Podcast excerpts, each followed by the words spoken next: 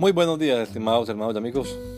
Una vez más estamos aquí con ustedes con deseo de saludarles en el nombre admirable, nombre glorioso, nombre sublime, el nombre de nuestro gran Dios y Salvador Jesucristo, el Señor. Esto es Sembrando con fe y esperanza. Bienvenidos.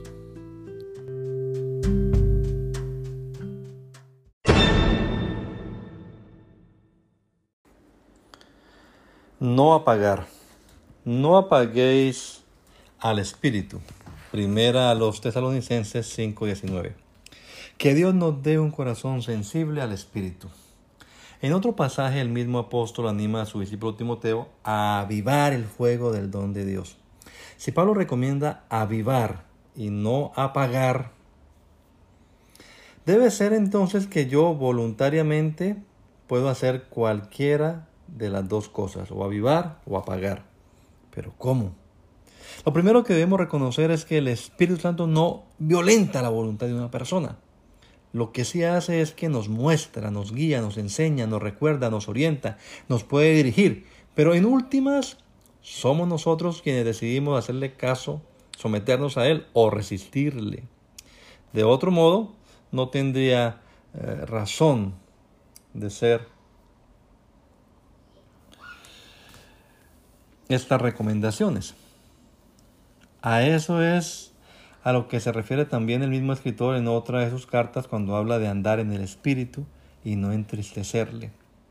En el contexto del verso que leemos hoy se puede deducir por el que sigue que algunos de los hermanos tesalonicenses estaban menospreciando la manifestación del don de profecía, seguramente prefiriendo algunos otros dones más espectaculares, apagando así el espíritu.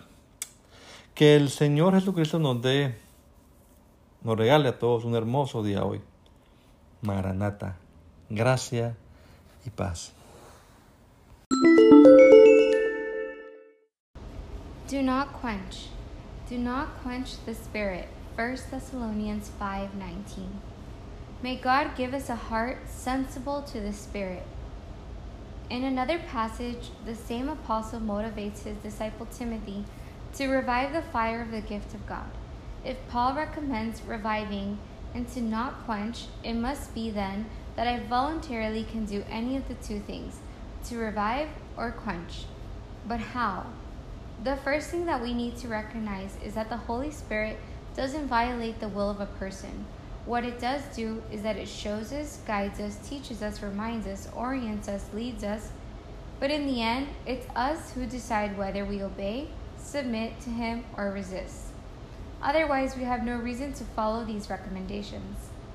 This is what the same writer also refers to in another one of his letters when he talks about walking in the Spirit and not making it sad. In the context of the verse we read today, it can be deduced from the verse that follows that some of the Thessalonian brethren were belittling the manifestation of the gift of prophecy with contempt probably preferring some others more spectacular gifts, resulting in quenching the spirit. May our Lord Jesus Christ give us all a beautiful day. Maranatha, grace and peace.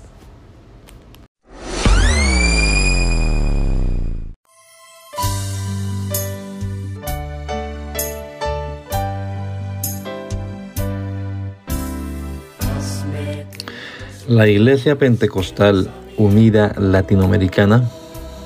Nos estamos reuniendo en la ciudad de Poughkeepsie, New York, en la Main Street, 691 Main Street. Allí estamos los días sábados a las 7 de la noche celebrando nuestro culto evangelístico, predicando el Evangelio del reino de Dios y el nombre de Jesucristo. Y los domingos a las 10 de la mañana tenemos la oración y a las 11 nuestro servicio dominical, escuela bíblica dominical. Venga juntamente con su familia. Será una bendición tenerles en medio nuestro.